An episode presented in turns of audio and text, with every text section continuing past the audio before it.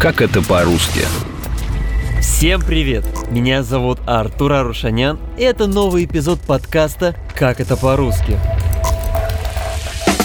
С момента появления литературы писатели искали способы скрыть или завуалировать свои истинные мысли и даже имена персонажей. Но как это сделать грамотно и при этом обезопасить себя от цензуры? Выход подсказал древнегреческий философ Эзоп – Жил Изоп в шестом веке до нашей эры в Древней Греции. Вокруг него сложилась легенда, что он был хромой, юродивый, но при этом умный, сообразительный и изворотливый. Будучи рабом, Эзоп не мог говорить открыто и свободно о том, что думал и видел. Героями в притчах Эзопа становились животные и даже предметы, однако их характер и манеры преподносились так, что легко улавливалась людская натура – Черепаха и заяц спорили, кто быстрее. Назначили они для состязания время и место. Заяц, полагаясь на природную резвость, не старался бежать, а улегся у дороги и заснул. Черепаха понимала, что двигается она медленно, и потому бежала без передышки. Так обогнала она спящего зайца и получила победную награду. Эзопов язык использует целую систему обманных средств, таких как аллегория, развернутая метафора, ирония, аллюзия – тем самым маскируя главную мишень сатиры. В своих баснях он не мог прямо указывать на пороки господ, а поэтому заменял их образы животными. Так, кстати, и возник сам жанр басни. Ее содержательная сторона строится на столкновении динамичного действия с неожиданной развязкой.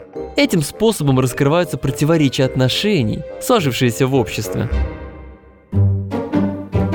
Яркий пример использования эзопового языка – это повесть притча «Скотный двор», написанная Оруэллом в сатирической манере.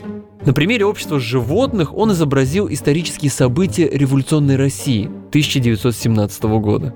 Все животные равны, но некоторые животные более равны, чем другие. Главные персонажи – это животные, которые живут на английской ферме мистера Джонса. Он олицетворяет династию Романовых и Российскую империю – Именно упадок империи, который автор изобразил в виде постоянного пьянства Джонса, послужил толчком для восстания. Каждое животное олицетворяет социальный слой. Например, овцы воплощали пролетариат. Они прогнали тирана-хозяина и попытались создать справедливое бесклассовое общество. Однако последствия оказались весьма печальными. Только старый Бенджамин мог вспомнить каждый штрих своей долгой жизни. И он знал, что дела всегда шли таким образом. Ни лучше, ни хуже. Голод, лишение, разочарование. Таков, говорил он, неопровержимый закон жизни. Джордж Оруэлл использовал изопов язык не только чтобы показать свое видение России 1917 года, но и личностей, которые совершили революцию. Например, образ Льва Троцкого проглядывается в свинье по имени Снежок. Он хорошо говорил, постоянно создавал различные комитеты и хотел поднять восстание за пределами скотного двора в других угнетенных хозяйствах. А вот Сталина автор изобразил в персонаже по имени Наполеон. Кстати, в первых переводах на французский он носил имя Цезарь, так как во Франции запрещено называть свиней Наполеонами. Правда, позже оригинальное имя все-таки вернули. Как и их исторические прототипы, Снежок и Наполеон имели сложные взаимоотношения. Наполеон всячески критиковал своего оппонента, называя его планы пустыми мечтами, и в конце концов изгнал Снежка. Снежок с самого начала был в сговоре с Джонсом. Он всегда был тайным агентом Джонса. Это подтверждается документами, которые остались после него и которые мы только что обнаружили. По-моему, это многое объясняет, товарищи. Один из самых известных последователей Эзопа в России – это, конечно, Иван Андреевич Крылов. За свою творческую карьеру он написал 236 басен, собранных в 9 сборников. Наряду с оригинальными произведениями, часть творчества Крылова составляли и переводы басен самого Эзопа. Например, «Ворона и лисица», «Волк и ягненок», «Стрекоза и муравей». Они все являются ничем иным, как писательской обработкой античных текстов. Ах, в чем я виноват? Молчи, устал я слушать. Досуг мне разбирать вины твои, щенок. Ты виноват уж тем, что хочется мне кушать. сказал и в темный лес ягненка поволок. Но если в баснях Крылова иносказание расшифровывается в морали, то в произведениях Салтыкова-Щедрина читатель сам должен понять, какая же реальность скрывается за полусказочным миром писателя. Михаил Евграфович был недоволен, что писатель больше времени тратит на обход цензуры, чем на наполнение своего произведения. Салтыков-Щедрин, кстати, и стал автором термина «эзопов язык». Привычки писать иносказательно я обязан дореформенному цензурному ведомству – оно до такой степени терзало русскую литературу, как будто поклялось стереть ее с лица земли. Создалась особенная рабская манера писать, которая может быть названа езоповской.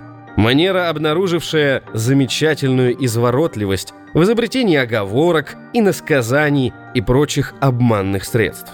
Например, в произведении «История одного города» читатель знакомится с городом Глуповым и его жителями Глуповцами. Сам город это условное изображение всей России. Недаром писатель подчеркивает, что его границы расширяются до пределов всей страны.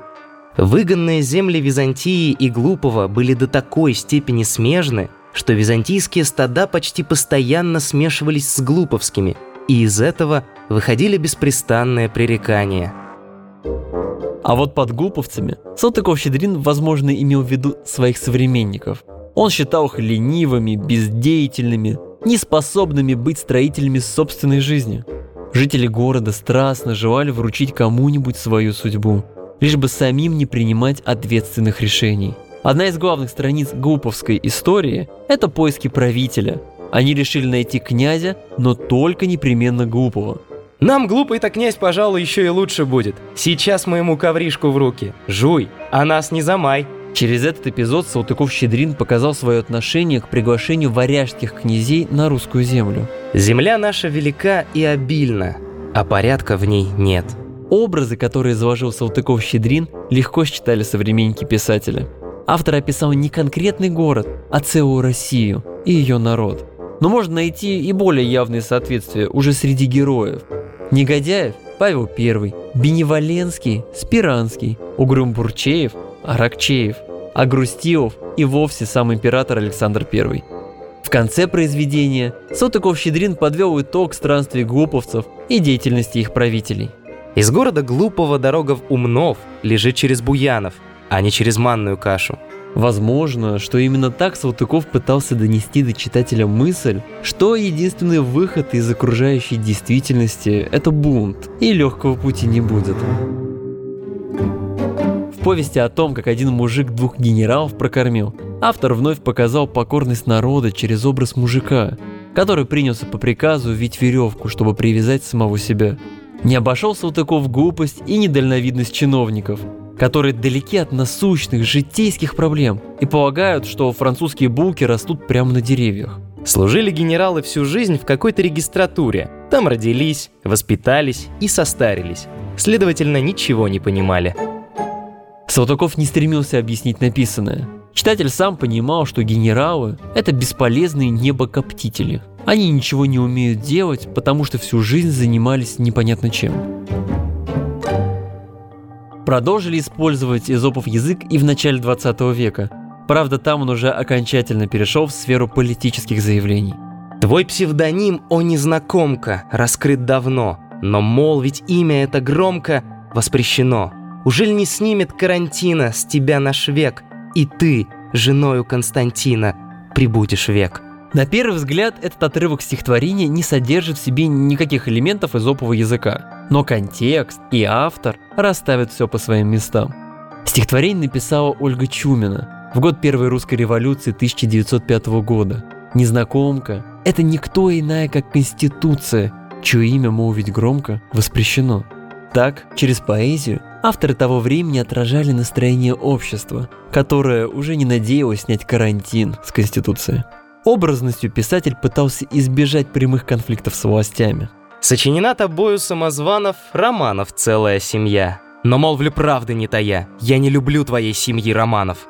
А эту эпиграмму Владимира Лихачева опубликовали в 1905 году в журнале «Зритель». Без контекста кажется, что она обращена к нерадивому писателю – но современник Лихачева понимал, что после слова «семья» умышленно пропущена запятая. Если все вернуть на свои места, то получается обращение к правящей династии. «Я не люблю твоей семьи, Романов». Так простое стихотворение превратилось в антиправительственное заявление. Парадокс эзопового языка заключается в том, что жесткая цензура развивает творческую мысль автора. Ведь писателя буквально заставляют идти на различные художественные ухищрения, чтобы высказать то, что прямо сказать нельзя. Получается, что эзопов язык – это не просто средство сатиры, а способ рассмотреть проблему с неожиданной стороны и создать запоминающиеся образы. Это был эпизод подкаста «Как это по-русски». А меня зовут Артур Арушанян и надолго не прощаюсь.